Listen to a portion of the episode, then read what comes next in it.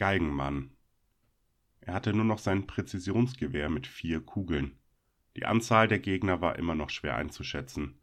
Seine drei Begleiter waren bereits verwundet oder gestorben. Sie haben sich mit allem, was sie hatten, gewehrt, gereicht hat es jedoch nicht. Zwei Savior waren zu seinem Schutz mitgekommen, und deren Einsatz und Wille hatte drei Gegner das Leben gekostet. Einer von beiden war ein harter Typ, musste er sich eingestehen. Taktisch und strategisch war dieser Typ nicht zu übertreffen. Der Vorschlag, eine andere Route zu wählen als die von MJ angedachte, hatte einem Teil der Truppe bis dato wohl das Leben gerettet.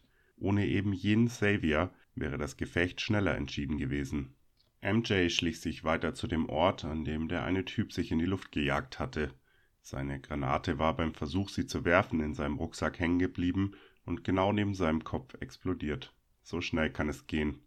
Als er den Ort erreichte, um nach weiteren Gegnern Ausschau zu halten, sah er den Torso des Feindes, welcher ohne Kopf und Arm vor sich hin blutete. Der Geruch nach Eisen lag in der Luft. Die komplette Wand neben dem Torso war wie ein Gemälde aus Hirn und Blut gestaltet.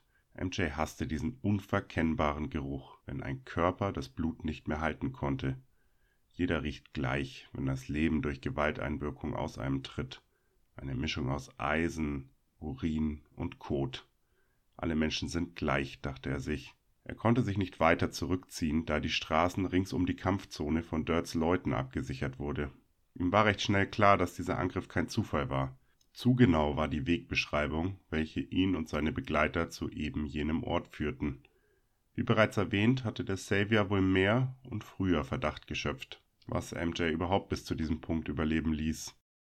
Mehrere laute und aggressive Schreie konnte er vernehmen, plötzlich ein Stich in seinem Bein. Als er an sich herunterschaute, war klar, was das Stechen zu bedeuten hatte. Das Blut verließ nun auch ihn. Glatter Durchschuss. Dass ihn das Ende irgendwann einholen würde, war klar, und an diesem Punkt war er bereits zu alt, um jung zu sterben. Ihm war klar, dass nun auch er diese verkorkste Welt verlassen musste, um endlich wieder mit all seinen Liebsten zusammen zu sein. Für eben jenen Fall hatte er immer eine Goldmünze dabei, um den Fährmann zu bezahlen. Was, wenn diese Geschichte wahr ist und seit tausenden von Jahren niemand mehr den Fährmann bezahlte? Chaos auf der Seite der Ankömmlinge, und er war einer der wenigen, welcher dann doch Ruhe finden konnte. Er würde all seine Liebsten suchen und dann übersetzen. Don't pay the ferryman before he gets you to the other side. Mit diesem Lied in seinem Kopf legte er das Gewehr in den Anschlag, drückte den Abzug und schickte einen Typen mit einem Treffer in den Hals hoffentlich auch zu diesem Ort. Hoffentlich ohne Goldmünze, dachte er. Schnell wurden die Schreie lauter. Hinlegen, Waffe weg, hinlegen. Er tat es, wie es gesagt wurde, obwohl er lieber noch an Ort und Stelle an diesem Scheißhaufen, welcher sich Crawler City nannte, gestorben wäre. Er sah den schwarzen Stiefel auf sich zurasen, dann wurde es schwarz. Eine für ihn nicht einschätzbare Zeit später kam er wieder zu sich. Hinsetzen! Er wollte sich hinsetzen, doch weder funktionierte sein Körper, wie er sollte, noch machten es die Handfesseln einfacher. Einer von drei Typen trat MJ gegen die Schulter, um ihn von der Bauchlage in Rückenlage zu rollen. Als er es endlich schaffte, schrie er wieder Hinsetzen. Er versuchte es und schließlich gelang es ihm unter großer Anstrengung. Sein Bein blutete noch immer, war allerdings verbunden, was ihn in der Annahme stärkte, dass er dieses Rattenloch doch noch nicht verlassen würde. Noch nicht. Er wollte etwas sagen, wurde aber von seinem Gegenüber mit einem Tritt in die Seite unterbrochen. Steh auf!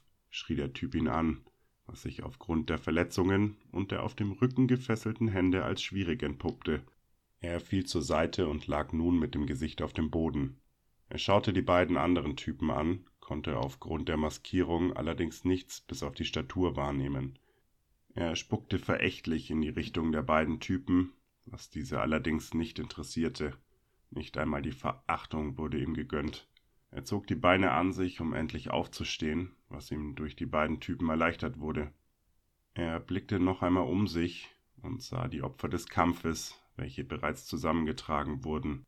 Der Sack oder was auch immer es war, was über seinem Kopf hing, stank nach nassem Keller und nahm ihm jede Sicht. Er wurde ein paar Schritte vorwärts geführt, als er hörte, wie einer der Typen seine Pistole aus dem Holster zog. Ein stechender Schmerz im Nacken und er sank zu Boden.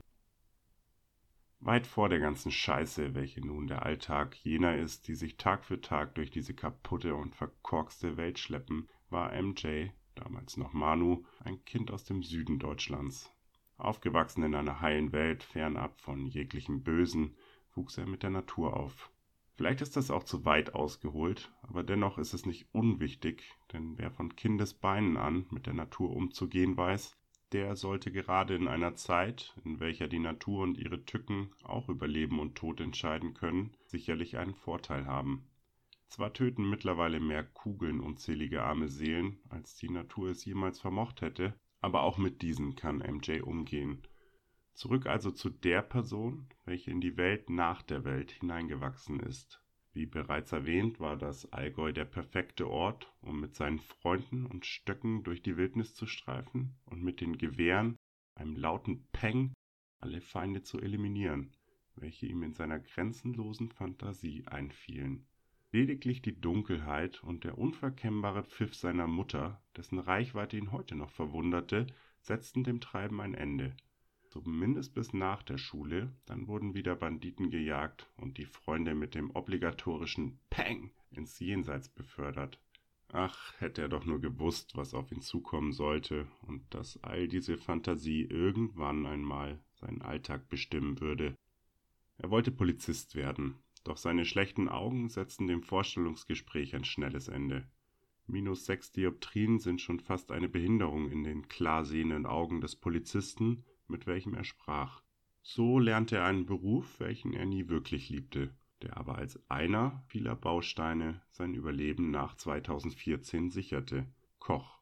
Mit Abschließen seines Berufes und nach kurzen Episoden in verschiedenen Hotels und Restaurants meldete sich die Bundeswehr bei ihm. Der Grundwehrdienst sollte geleistet werden.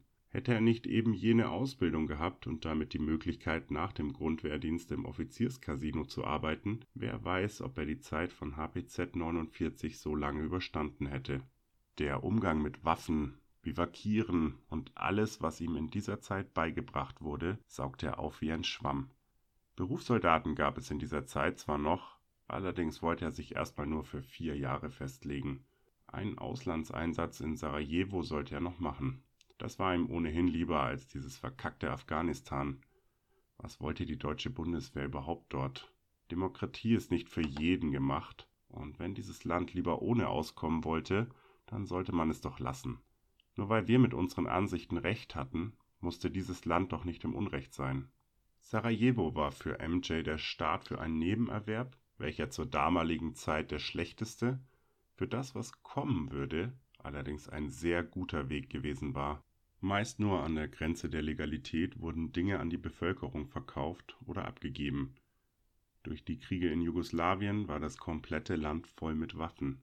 Selbst zehn Jahre nach dem Krieg gab es in dieser Region und den meisten angrenzenden Ländern mehr Kalaschnikows als in der russischen Armee.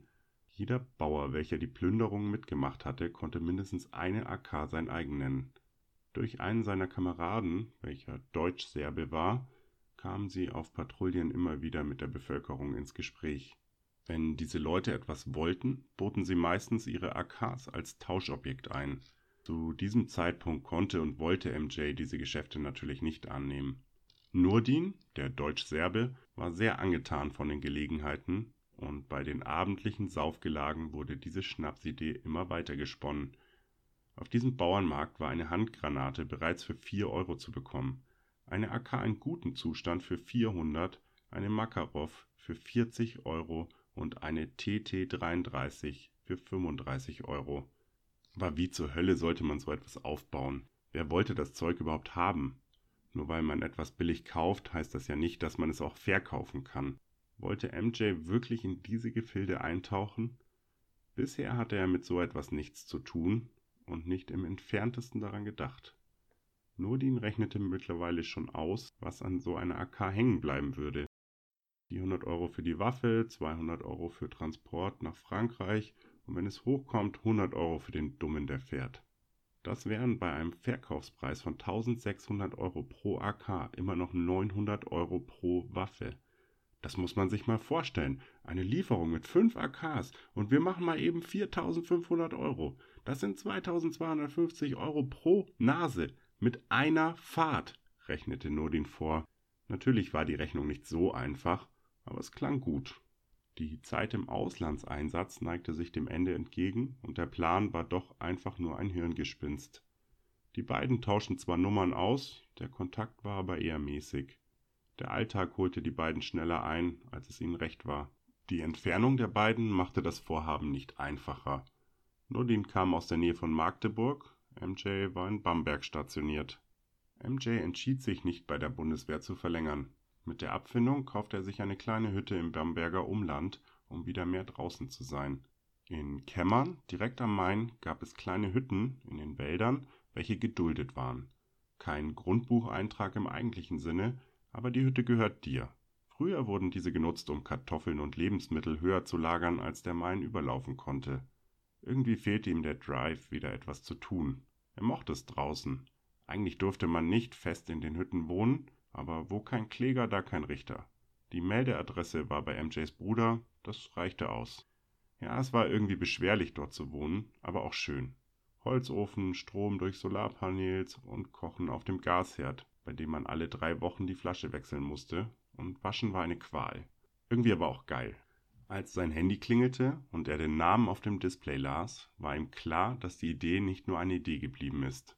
Nordin erzählte von seinen Kontakten und der ersten Fahrt nach Frankreich, die funktioniert hat. Es war verrückt. MJ war noch nie großartig mit dem Gesetz in Konflikt geraten. Und dann ruft ihn jemand an und erzählt ihm von Waffenschiebereien.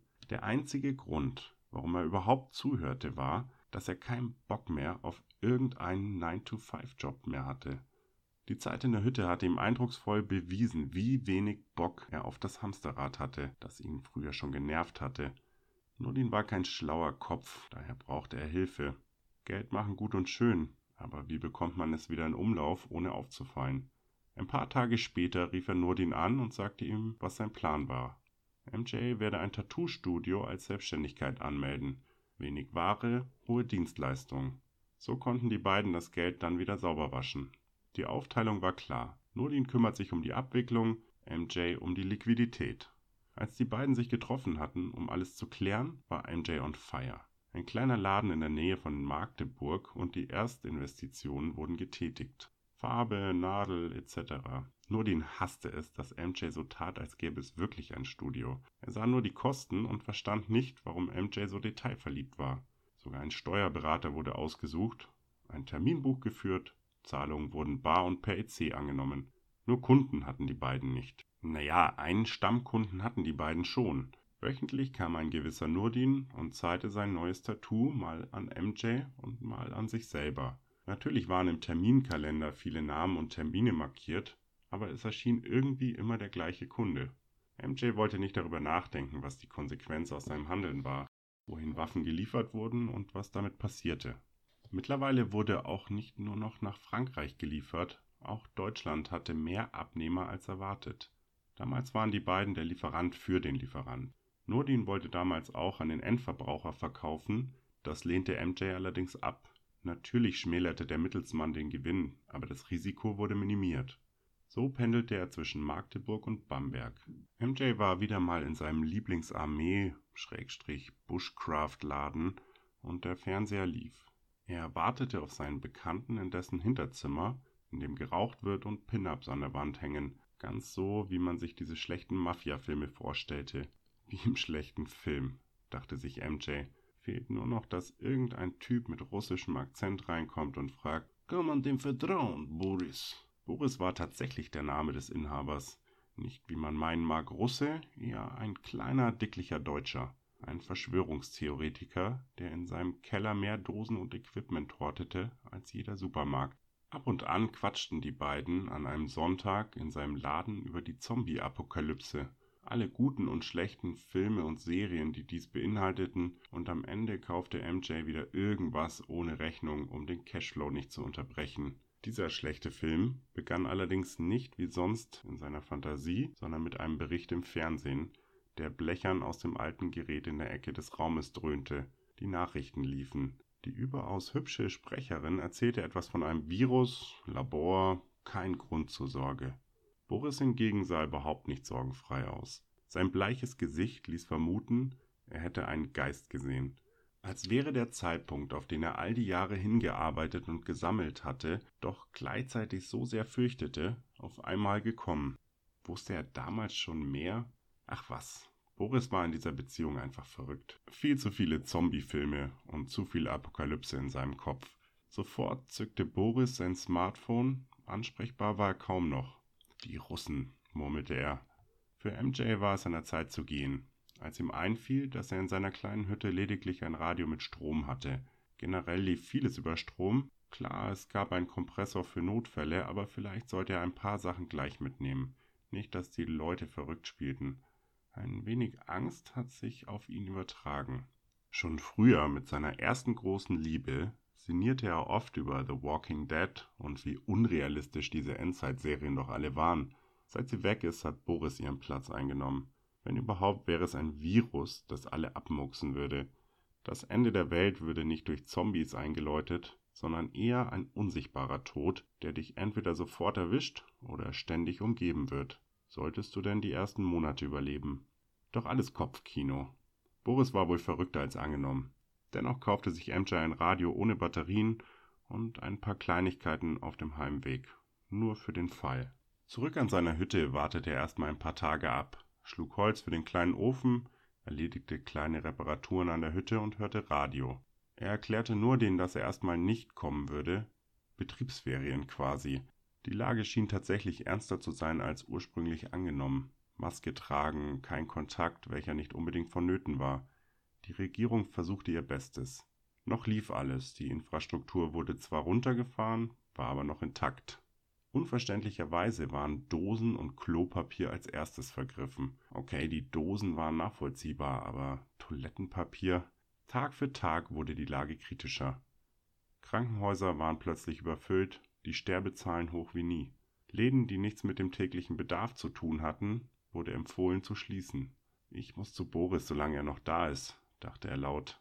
Einen warmen Schlafsack, eine neue Säge, alles, was ihm noch einfiel, sollte es denn zum Ernstfall kommen. Das alles im Kopf musste er zu Boris. Sonntagabends waren die Straßen ruhig. Dort angekommen schien der Laden zu. Kein Licht und verschlossene Türen.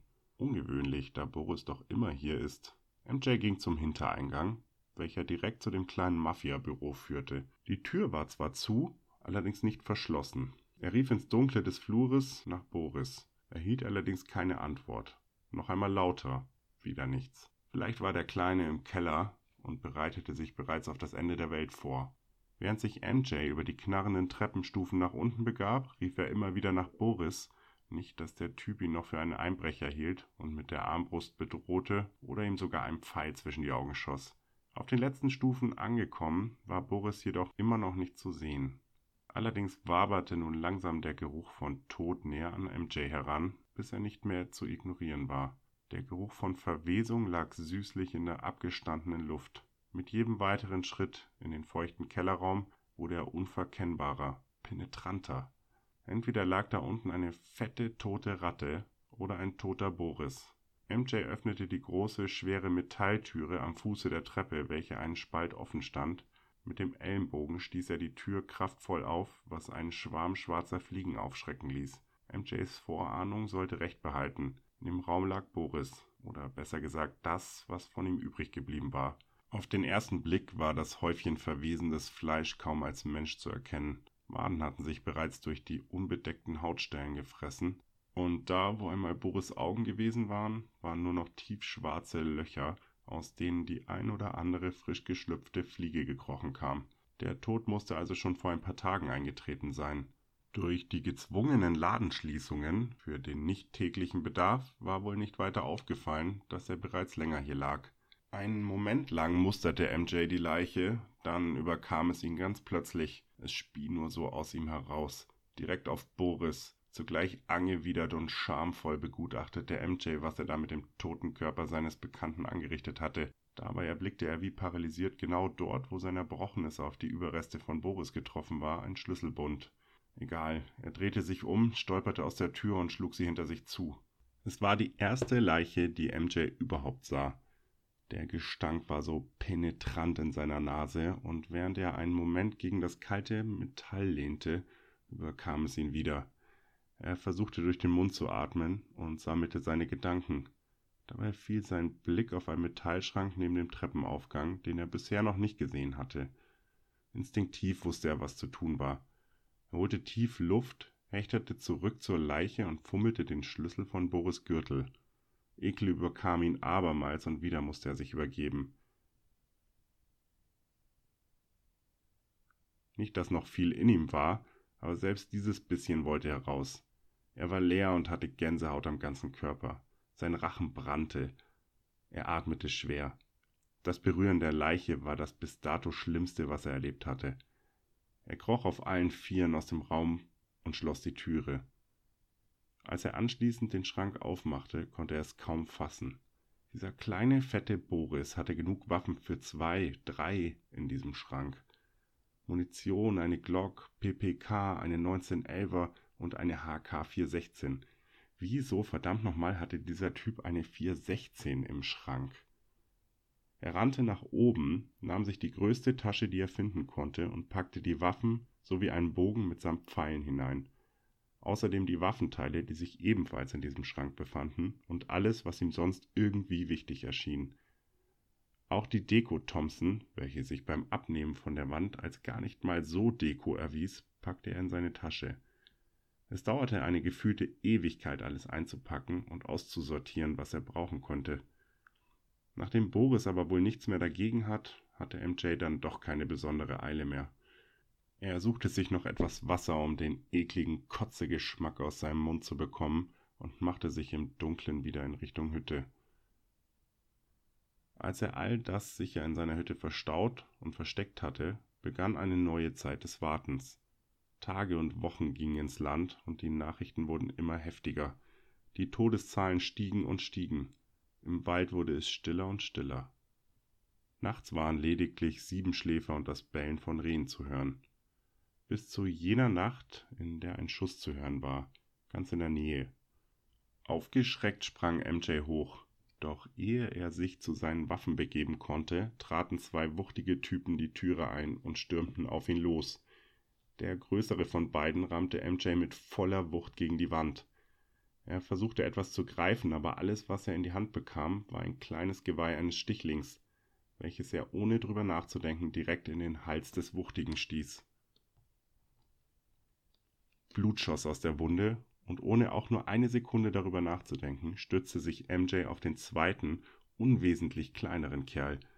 Dieser stand noch im Eingangsbereich der kleinen Hütte und hatte den Schock über den missglückten Angriff wohl noch nicht ganz verarbeitet. Im Eingangsbereich befand sich auch das kleine Beil, mit dem MJ das Holz verarbeitete. Er packte es auf dem Weg zu dem Typen, der fast gleichzeitig seine Waffe zog, aber nur noch mit weit geöffneten Augen das Beil auf seinen Kopf zufliegen sah. Zwar traf es ihn mit der stumpfen Seite, dies reichte aber aus, um ihm das Gleichgewicht zu nehmen. MJ hob das Beil erneut auf und rammte es in die bereits aufgeplatzte Wunde am Kopf des Eindringlings. Er zuckte. MJ hatte gerade zwei Menschen getötet. Das Gefühl, wie sich das Geweih durch die Haut des ersten bohrte, war ekelhaft. Die weit aufgerissenen Augen waren verstörend und brannten sich in seinen Kopf ein. Er hatte getötet. Was für eine Scheiße kann denn noch passieren? Er war völlig außer Atem. Er setzte sich auf den Boden und fing an zu weinen. Er weinte mehrere Minuten, schluchzte, hustete und hatte richtige Heulkrämpfe. Verdammt nochmal, er hatte gerade zwei Menschen das Leben genommen. Er sah die beiden immer wieder an und redete mit sich selber voller Verzweiflung. Als er endlich aufhörte zu weinen und aufstand, war er trotz des Schmerzes so klar im Kopf wie selten zuvor. Noch ist die Welt nicht so weit am Abgrund, dass man einfach zwei Typen töten konnte, ohne eine Strafe zu erwarten. Was, wenn da draußen noch mehr davon sind? Er musste los. Er packte seine Taschen, seinen bis dato viel zu großen Militärrucksack, der sich am Ende aber doch als zu klein herausstellte. Er verließ seine Hütte in Richtung Norden. Das Tattoo-Studio war sein Ziel. Die Reise, während die Welt immer mehr zerfiel, war anstrengend, lang und voller Tod und Wut. Immer schwieriger wurde es, sich auf den Straßen fortzubewegen, und viel zu oft roch es nach Verwesung. Die Strecke, welche eigentlich in gut dreieinhalb Stunden zu fahren war, dauerte mehr als neun Stunden. Staus, Krankenwagen, stehengebliebene Fahrzeuge, alles forderte mehr Zeit. Er versuchte Nurdin zu erreichen, was aufgrund der vielen Fehler im Netz allerdings schwierig war. Einmal bekam er ihn an die Strippe, verstand allerdings nichts. Gut war allerdings, dass er so sicher war, dass er noch lebte. MJ sagte immer wieder das Wort Studio, in der Hoffnung, dass Nurdin ihn hörte. Endlich angekommen sah er das Studio. Als er das Studio betrat, kam Nurdin auf ihn zu, um ihn zu umarmen, was MJ ablehnte. Im Studio saß noch eine weitere Person, welche sich als Nurdins Freundin entpuppte. Sie sah krank aus und MJ war froh, Nurdin nicht umarmt zu haben. Er zog sich seine FFP2-Maske auf, um sich nicht anzustecken. Um nicht länger als nötig mit der kranken Freundin zu verbringen, öffnete MJ die Fenster und richtete sich in dem separaten Raum im Studio ein in dem mittlerweile auch eine beträchtliche Anzahl an Waffen lagerte. Es machte ihn sauer, dass Nordin so dumm war, die Waffen dort zu lagern, verdrängte die Wut aber bei der aktuellen Lage. Nordin sagte, er müsse noch ein paar Besorgungen machen und einen Kunden namens Kemal in Braunschweig treffen, welcher über gute Kontakte und genug Lebensmittel und Medikamente verfügte. Dieser Typ kaufte auch in der Vergangenheit Pistolen bei uns und er wollte sehen, was er aushandeln könne, damit wir hier drei langfristig bleiben können. Er würde seine Freundin hier lassen, da es ihr nicht gut ginge. MJ weigerte sich jedoch, nach ihr zu sehen, und nach zwei schier endlosen Tagen verstummte ihr Husten. Als er das erste Mal aus seinem Separé kam, sah er das Häufchen Elend auf der Couch liegen und beschloss, sie in das kleine Gartenhäuschen zu bringen. Der Katastrophenschutz hat zwar empfohlen, die Leichen in Betttüchern vor die Türe zu legen, dies schien ihm allerdings zu unvorsichtig, Wer weiß, was die mit den anderen im Haus machen, wenn vor der Türe eine Leiche liegt. Der leblose Körper der Frau war wesentlich schwerer als gedacht, und so zog er sie an den Beinen die Treppe herunter. Bei jedem Schlag ihres Kopfes auf die Treppen wurde es ihm unwohler. Dieses Geräusch brannte sich in sein Ohr, in sein Hirn. Die Situation verfolgte ihn noch lange in seinen Träumen. Dieses Schlagen ihres Kopfes auf den Stein, es war bei weitem nicht die schlimmste Situation, die er bis dato erlebt hatte, allerdings bekam er das Geräusch nicht mehr aus seinen Gedanken. Nach fünf Tagen war Nurdin immer noch nicht zurück. Dabei wollte er eigentlich nur nach Braunschweig. Einen Tag hin, einen Aufenthalt und einen zurück. Das war sein Plan. Von Barleben nach Braunschweig wäre es sogar zu Fuß möglich gewesen, die 85 Kilometer zu bewältigen. Und so musste MJ davon ausgehen, dass Nurdin wohl nicht zurückkommen würde. Die Tage verbrachte MJ mit Warten. Mit der Dämmerung ging er die nähere Umgebung beobachten. Die Zeichen von Plünderung und dem absoluten Kontrollverlust des Staates wurden immer deutlicher, und so entschied er sich, dass ab nun auch keine Gesetze mehr gelten werden.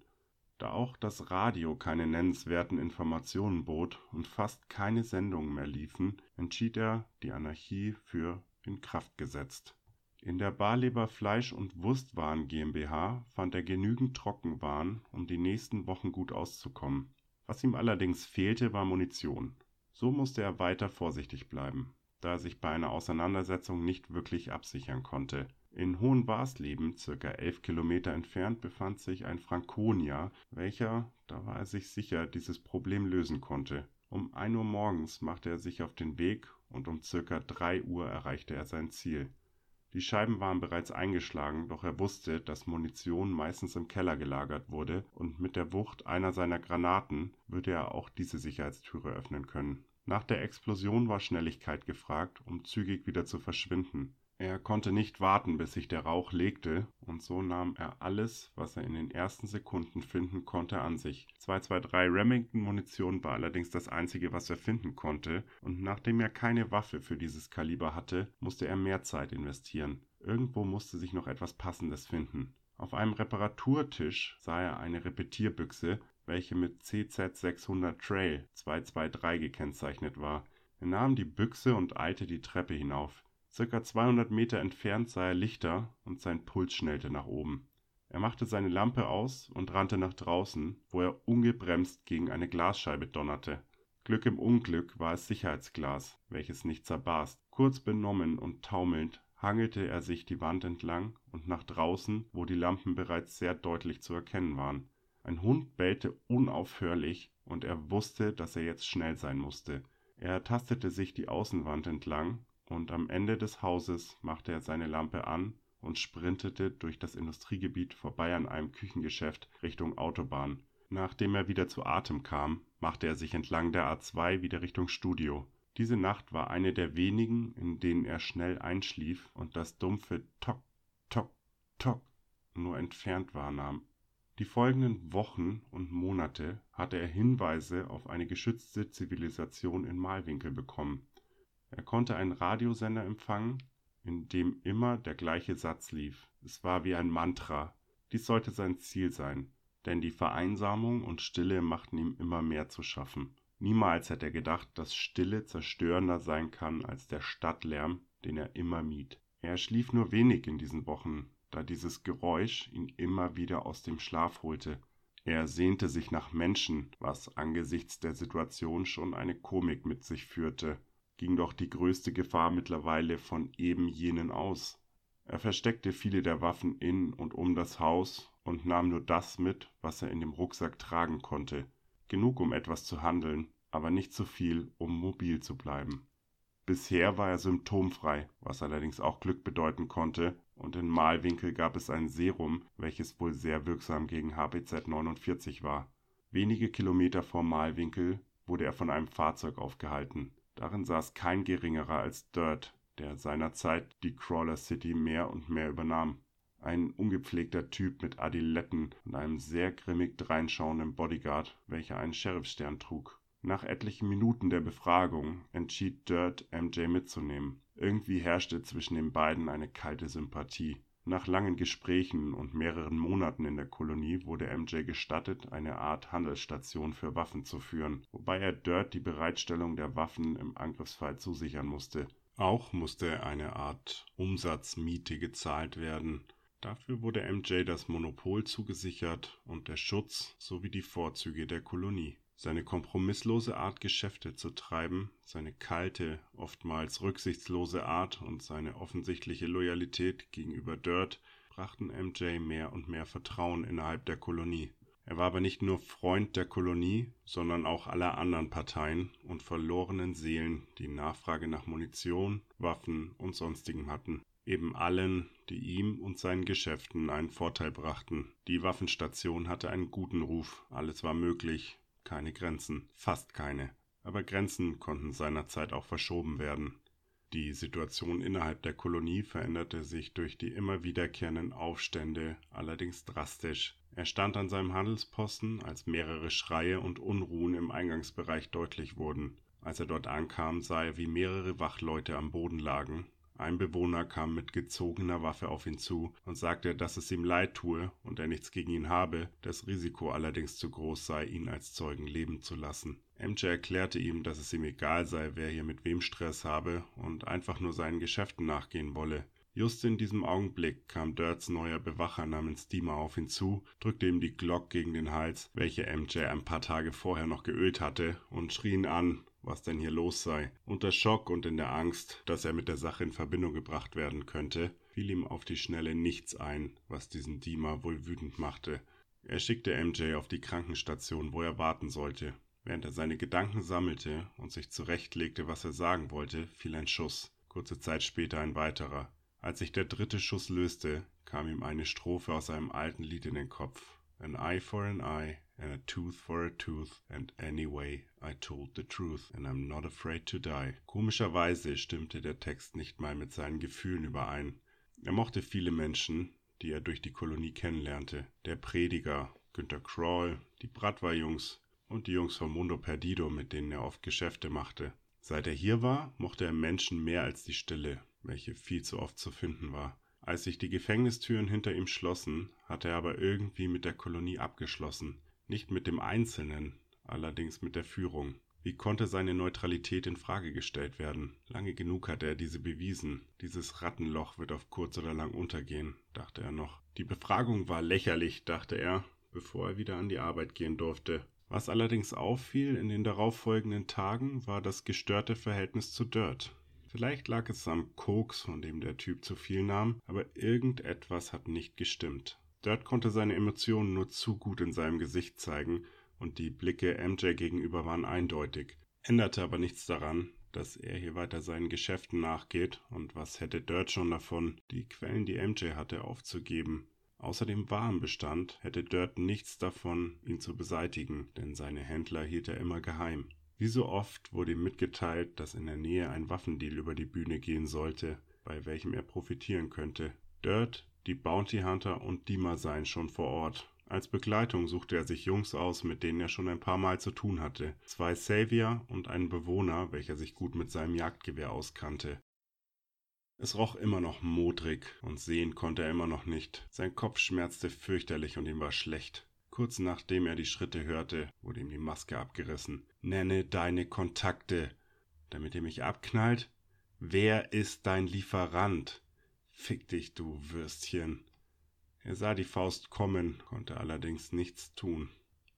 Als er zu sich kam, war der Raum leer, feucht und eine viel zu schwache, flackernde Glühbirne war das einzige Licht. Er sah sich um und neben der Metalltüre mit den Lüftungsschlitzen sah er einen Tisch mit Werkzeug, welches sicherlich für ihn bestimmt war, und eine Art russische Aufschrift an der Wand, was die Vermutung zuließ, dass er sich noch in der Nähe der Crawler City befand.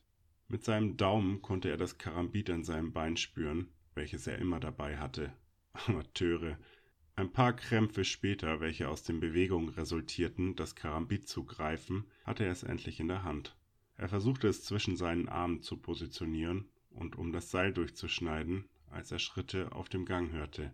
Er neigte seinen Kopf zur Seite, als sei er noch bewusstlos. Der Typ schaute kurz rein, ging dann aber wieder.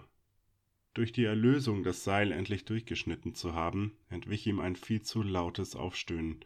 Sofort begab er sich zur Türe und wartete neben dieser auf den nächsten, der kommen sollte. Schnelle Schritte, weit aufgerissene Augen und der Versuch nach Hilfe zu rufen, unterbrochen von einem satten Stich in den Hals. Ein Schnitt und alles, was man noch hören konnte, war das Gurgeln und der verzweifelte Versuch, Luft zu holen. Wichser war das Einzige, was er denken konnte, neben dem Ekel, den er empfand, das gerade getan zu haben. Als der Typ auf dem Bauch lag, konnte MJ das rote Barett in seiner Gesäßtasche erkennen. Dirt scheute wohl von nichts zurück. Der Typ trug leider, oder im Nachhinein betrachtet zum Glück keine Waffe bei sich. MJ hätte sie wohl benutzt, was ein Fehler gewesen wäre. Er ging leise durch den Gang bis zu einer offenen Tür. Als er hineinschaute, sah er einen Typen, welcher auf der Couch schlief, liegen lassen oder eliminieren. Er wägte ab und entschied sich, auch diesen Typen auf die gleiche Weise von der Erde zu schicken. Er riss nur kurz die Augen auf, schreien ging aber nicht mehr. Ein satter Schwall Blut spritzte MJ ins Gesicht, als er das Karambit nach einer Drehung aus dem Brustkorb zog. Auch dieser Typ hatte keine Waffe an sich und die Kleidung war nicht so militärisch wie die des anderen. Leise bewegte er sich vorwärts. Er wusste nicht mal, ob er überhaupt in die richtige Richtung lief. Um die Ecke war eine Tür. Durch die Lüftungsschlitze war Licht zu erkennen. Er klopfte an die Türe und der Griff bewegte sich. Als die Türe sich öffnete, brauchte sein Gegenüber eine Sekunde zu lange, um zu erkennen, wer hinaus wollte. Er stürzte sich mit voller Wucht auf die Frau. Die schrie laut und sie stürzte mit dem Rücken auf die vor ihr liegenden Treppen. Sollte noch jemand hier sein, wären sie spätestens jetzt alarmiert. Er griff um ihren Kopf und drückte seine Daumen so fest es nur ging in ihre Augen. Sie schrie voller Schmerz weiter, bis er ihren Kopf hob und mit voller Wucht gegen die Treppen rammte. Alles in ihm krampfte sich bei diesem unverkennbaren Geräusch zusammen. Die Frau hatte eine sehr schlecht erhaltene P90 an ihrer Seite, welche beim kurzen Überprüfen noch fünf Schuss aufwies. Er nahm sie, ging an das Ende der Treppe, sah sich um und humpelte los. Niemand durfte ihn sehen, und so kam er circa eine halbe Stunde später in Sichtweite der Kolonie. Er sah, wie Dirt mit zwei Eskorten und dem gepanzerten Freelander samt Dima in seine Richtung fuhr, er versteckte sich hinter einem Gebüsch und hoffte, dass sie ihn nicht sehen würden. Er hatte höchstens zwanzig Minuten, um zu verschwinden. Dann sollten sie wieder hier sein, wenn sie ihn nicht vor Ort auffinden. Er rannte humpelnd zur Kolonie, an der sich keine Wache befand. Die Halle hinunter sah er, dass seine Handelsstation bereits geplündert war. Er ging zu Günni in die Kantine, um den Schlüssel für die Scheune zu bekommen. Günni stellte keine Fragen, gab ihm den Schlüssel und sagte, er sei gleich bei ihm. Sein Motorrad war unter der Abdeckplane zu erkennen. Er riss die Plane vom Bike und schob es rückwärts Richtung Tor, um es zu drehen und starten zu können, sollte er Dirts Auto sehen. Günni kam mit Wano im Gepäck zur Scheune und reichte ihm einen Rucksack. Alles, was du brauchst, ist hier drin. Wano hat Wasser und den selbstgebrannten Wodka eingepackt. Sollte über 80 haben. ist nicht zum Trinken, sondern für Blut im Gesicht. Do svidania, Tavalisch. Bis in einem anderen Leben, Freund, sagte Günni und ging wieder in die Kantine. Viele Tage und Nächte war MJ unterwegs, das Vorankommen war mittlerweile schwieriger als je zuvor. Einzig und allein sein Motorrad und er. Der Tank war zwar voll, aber es war billiger gepanschter Sprit. Ob die Tankfüllung bis Oldenburg reichte, war nicht abzuschätzen. Jede Bodenwelle, und davon gab es mittlerweile viele, tat weh. Sein Körper schmerzte überall, und nachts zu fahren war eisig kalt. Als er endlich die Tore von Oldenburg erreichte, fiel er beim Absteigen hin, da seine Beine eingeschlafen waren. Jack, mit dem er bereits des Öfteren Kontakt hatte, beim Eintauschen von Gold und Edelsteinen, hatte Wachdienst und kam mit gezogener Waffe auf ihn zu. Wer bist du? schrie der Member des MC. MJ, kam sehr schwach aus seinem Mund. Ach du Scheiße, was ist denn mit dir passiert? rief Jack und winkte zwei weitere Männer heran. MJ konnte sie noch rennen sehen, doch dann wurde es schwarz vor seinen Augen. Als er aufwachte, fand er sich in einem komplett weißen Raum wieder. Sowas hat er schon lange nicht mehr gesehen. Komplett weiß gestrichen. Das muss man sich mal vorstellen. Kein Staub, kein Müll, ein echtes Krankenhausbett, ein Infusiomat. Wahnsinn. Er erkannte Richard, welcher zusammen mit Max ins Zimmer kam. Die beiden waren seinerzeit für die medizinische Versorgung zuständig. Sie erklärten ihm, wie viel Glück er hatte und dass es an ein Wunder grenze, dass er überhaupt hier sei. Zwei Zentimeter hat die Kugel in deinem Bein deine Arterie verfehlt. Von deinen anderen Blessuren mal abgesehen, sagte Max. Was passiert sei, wollten die beiden wissen. Ach, irgendwie habe ich jetzt einen Erzfeind, sagte MJ. Den Rest erzähle ich, wenn ich bei mir bin. Die beiden Typen erzählten, Thiago sei sehr aufgebracht, dass MJ überhaupt hier war und ob das bedeutete, dass die Waffendeals nun stillgelegt seien. MJ nickte nur. Shit, das erzählst du ihm besser selber. Wir sagen ihm, dass du noch nicht wieder bei dir bist. Später kam dann Thiago persönlich in Begleitung von Thor ins Zimmer. Thor kannte er auch bereits ganz gut, da er sein Ansprechpartner bei früheren Geschäften war. Nach der Begrüßung von Thiago und Thor erzählte er ihnen, was passiert war, und die beiden sahen nicht gut gelaunt aus. Thiago war der Präsident des MC und Thor sein Sergeant at Arms. Sie wollten sich über die Situation beraten. MJ sei hier willkommen, müsse aber seinen Beitrag leisten, wenn er wieder fit ist. Ein paar Tage später nahm Thor ihn mit zum Haku des Clubs. Dort wartete bereits Thiago. In Oldenburg war es so: Sicherheit hatte seinen Preis. Der MC schützt alle Einwohner und versorgt sie mit Medikamenten sowie einem Serum. Dafür muss man allerdings auch alles tun, um die Sicherheit zu wahren und dem Weiterleben dienlich zu sein. So weit, so gut, aber was war MJs Aufgabe? Thiago erklärte ihm, dass Thor weiter mit der Crawler City und der neuen Übergangsregierung Geschäfte machte. Dort sei geflohen und es bestehe keine Gefahr mehr für ihn. Er solle die rechte Hand Thors werden und den Status des Prospect bekommen. Dafür entfallen Sozialdienste und für das Leben sorgt der Club. Dieser Deal war für beide Seiten ein Vorteil, da er ohnehin nicht wusste, wohin er sollte. Deal? Deal. Dann lass uns feiern, sagte Thiago. Am Abend gab es eine Feier innerhalb des MCs. An diesem Abend wurde MJ eine Kutte von Thiago überreicht. Es war keine Aufnahme im eigentlichen Sinne, denn die gab es nur an Thiagos Geburtstag. Das sollte allerdings nachgeholt werden, wenn MJ das wolle. Regeln sind Regeln. Viele Monate waren vergangen seit der Ankunft bei Mondo Perdido. Er verbrachte viel Zeit mit Thor auf der Straße und dem Erledigen seiner Aufgaben. MJ fiel allerdings auf, dass Thor in letzter Zeit immer wieder kränkelte. Er verlor an Gewicht schneller, als es für ihn gut war. Eines Abends musste MJ ihn darauf ansprechen. Was ist los, Thor? Was meinst du? antwortete der bullige Rocker. Stell dich nicht dumm, du Wichser, grummelte MJ. Darmkrebs, sagt der Doc, wird wohl nicht mehr lange gut gehen. Aber die Vorbereitungen sind getroffen und du verbringst nicht umsonst so viel Zeit mit mir. Aber ich entscheide selbst, wann es vorbei ist. Ich werde nicht als ein Schatten meiner selbst im Bett vor mich hin vegetieren. An dem Tag, an dem Entscheidungen gefällt werden, fahre ich alleine mit meinem Bike der Sonne entgegen. Red nicht so ne Scheiße, du dummer Penner. MJ kämpfte mit den Tränen. Er liebte diesen Typ für alles, was er war. Thor war, wie bereits erwähnt, Sergeant at Arms des Mondo Perdido MC. Ein Titel, den man nicht als halbstarker Möchtegern bekommt. Es ist ein Titel, den man sich erarbeiten muss. Er ist für die Waffen innerhalb der Organisation verantwortlich und damit auch für Sicherheit und Disziplin.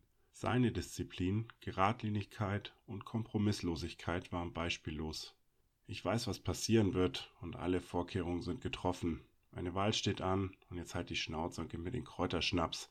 Damit beendete Thor dieses Gespräch und widmete sich seinem Drink. Mal wieder startet er sein Bike. Die Tore von Oldenburg öffneten sich und er fuhr hindurch. Scheiße, dachte er sich, als er gerade durch das Tor fuhr. Sollte ich nicht noch irgendetwas mitnehmen? Er forderte Putin auf, kurz zu warten, während er darüber nachdachte. Nein, den Schmuck für Tiage sollte ich erst im nächsten Monat mitnehmen. Putin, was hab ich vergessen? fragte er, während ihm das Handzeichen gab, den Motor auszustellen. Putin hatte einen neuen Endtopf auf seinem Bike, welcher so laut war, dass man sich kaum verstehen konnte. Wer wollte was von dir? Der Ire, der Priester, eine von den Nutten oder einer von uns? Putin war in letzter Zeit schon gewohnt, dass MJ ab und zu mal was vergaß. Allerdings häufte sich das seit geraumer Zeit.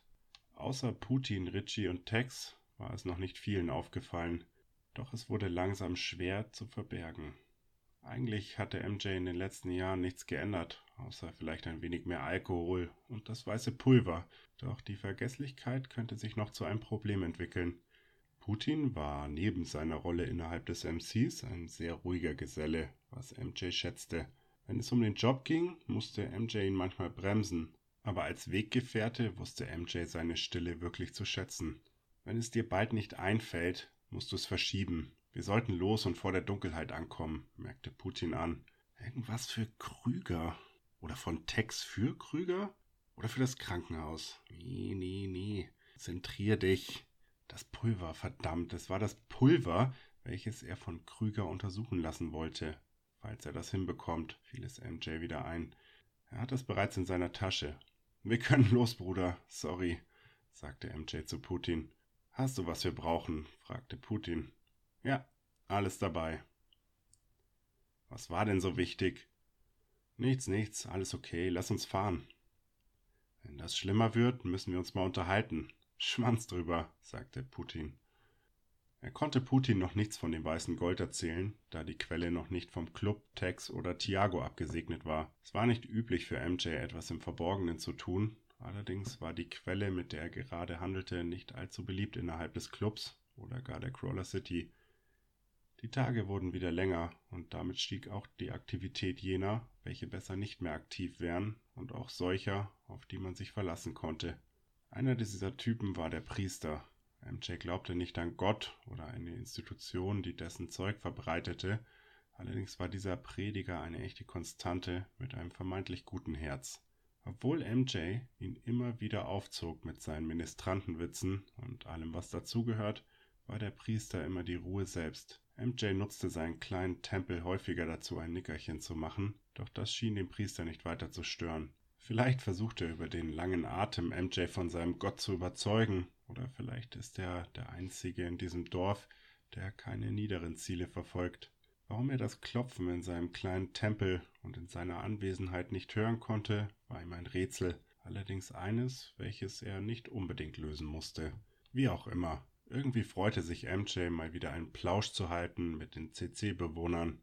Er freute sich sogar auf den ekligen Haferschleim, den Günther und Kathleen für ein paar mickrige Crawler unter die Leute brachten. Sie nennen es liebevoll Porridge, aber Haferschleim trifft es eigentlich besser. Er hatte auch Tex, Richie und den Doc seit gefühlten Wochen nicht gesehen. Seit es wärmer wurde, gab es viel zu tun und Tex ist ein sehr fleißiges Bienchen. Auch freute er sich auf einen heißen Kaffee in der Handelsstation. Er musste auch noch dem Doc des Krankenhauses danken, welcher ihm die Kugel aus dem Arsch gezogen hatte. Seit dem Dosenschießunfall sind sie sich nicht mehr über den Weg gelaufen. Außerdem fiel MJ der Name der bezaubernden Krankenschwester nicht mehr ein. Ach, wie schön sie gelächelt hat, als sie ihm klar machen musste, dass er die nächsten Wochen wohl besser kein Motorrad fährt. Der Typ, der ihn versehentlich angeschossen hatte, hatte MJs Rache zu spüren bekommen. Wenn es nicht gerade um Leben und Tod ging, hasste MJ das wahllose Töten. Allerdings ging es dabei auch um Respekt. Er hatte ihn damals nicht getötet, allerdings klar gemacht, wer an der Spitze von Darwins neuem Projekt stand. Auf den Typen musste er noch aufpassen. Allerdings wurde er seit dem Waldspaziergang, den er mit MJ machte, nicht mehr gesehen. Immer schön aufpassen und die Augen offen halten, dachte sich MJ. Ohnehin müssen wir einen Weg finden, die Leute innerhalb der Crawler City besser zu überprüfen. Das letzte Mal waren schon zu viele neue Gesichter dabei, welche man erst einschätzen musste. Zu viele Verrückte da. Ein Sammelbecken an allem, was die Welt so übrig gelassen hat. Bestimmt hat in seiner Abwesenheit Richie in sein Kissen gefurzt, als Rache dafür, dass MJ diesen Winter vor seine Haustüre in den Schnee gepinkelt hat. Er ist auf jeden Fall schon gespannt, was Richie sich hat einfallen lassen, ihm einen herzlichen Empfang zu bereiten. Während er so verloren in seinen Gedanken war, schrie Putin plötzlich, sie sollen anhalten, und die beiden legten eine Vollbremsung hin. Circa 200 Meter vor ihnen versperrte ein Transporter den Weg. Sie hielten an, suchten Schutz und ergriff seinen Revolver. Er hatte er auf dieser Fahrt nicht dabei. Vielleicht waren die Jungs zu unvorsichtig geworden. Sechs Schuss in der Trommel und nochmal zwölf verteilt auf zwei Schnelllader. Putin hatte zwar die Shotgun und eine Pistole bei sich, das sollte allerdings auf diese Entfernung beides nicht sehr wirksam sein. Sie erreichten die Deckung hinter der Front eines verlassenen Autos, als bereits die erste Kugel über ihnen hinwegpfiff. Putin wollte sie von der Waldseite aus flankieren. MJ solle in Abständen immer wieder nach vorne drücken und gesehen werden, damit die Typen keinen Verdacht schöpften. Er drückte also im Abstand von circa 30 Sekunden von Auto zu Auto. Wieder ein Schuss. Zwei weitere Autos ließ er hinter sich und konnte bereits zwei Personen erkennen. Vermutlich waren es mehr, aber die konnte er nicht ausmachen. Jetzt allerdings aus der Shotgun und der Waffe des Gegners. Dieser kranke Penner ist zu unvorsichtig, sagte MJ zu sich selber. Ein Schuss lohnte sich aus dieser Entfernung mit dem Revolver noch nicht, also spurtete er ohne viel Deckung nach vorne, während eine Kugel direkt neben ihm einschlug. Es war knapper, als es hätte sein sollen. Putin verließ den Waldrand, das musste heißen, dass er sich bereits sicher war, mit wie vielen Gegnern er es zu tun hatte. Einer war auf MJ fokussiert, die anderen hatte Putin entweder bereits ausgeschaltet oder sie nicht gesehen. MJ setzte zwei Schüsse in Richtung des Transporters ab, um die Aufmerksamkeit wieder auf sich zu lenken. Zeitgleich stürmte Putin auf den Transporter zu. Er erkannte, dass der Typ, der auf ihn feuerte, nicht mehr in seine Richtung schaute und verließ seine zwischenzeitliche Deckung. Mit auf das Ziel gerichteter Waffe feuerte er den dritten und vierten Schuss aus der Trommel ab. Noch circa 80 Meter bis zum Transporter, als er Putin schreien hörte. Kein Schrei aus Leid oder weil er getroffen wurde. Es war der Schrei, den jeder Gegner fürchten sollte. Putin war in Rage. Dieser Typ hatte gerade im Alleingang vier Typen aus dem Weg geräumt. Als MJ am Transporter ankam, fluchte Putin auf Russisch. Irgendetwas mit ihren Müttern, das verstand er. Er gab Putin das Zeichen, still zu sein. Man hörte Stöhnen aus dem Inneren des Transporters. Sie öffneten die Tür nicht, sondern feuerten eine Salve in den Transporter. Jetzt war es still. Keine Kompromisse, dachte sich MJ. Die beiden öffneten die Türen des Transporters und neben einem blutüberströmten Körper und dem Geruch von Eisen war nichts zu sehen. Die Jungs waren wohl verzweifelt auf der Suche nach etwas, das sie irgendwo eintauschen könnten. Lass uns alles mitnehmen, was einen Wert hat, und dann weg hier. Jemand die Schüsse gehört hat, haben wir gleich noch mehr Probleme, sagte MJ. Die beiden durchsuchten die Leichen nach Wertgegenständen und nahmen deren Waffen mit. Zurück an den Motorrädern atmeten sie erst einmal kurz tief ein wuschen sich die Hände in einer Pfütze und setzten sich auf die Bikes. Habe ich was vergessen? fragte MJ. Alles erledigt, antwortete Putin.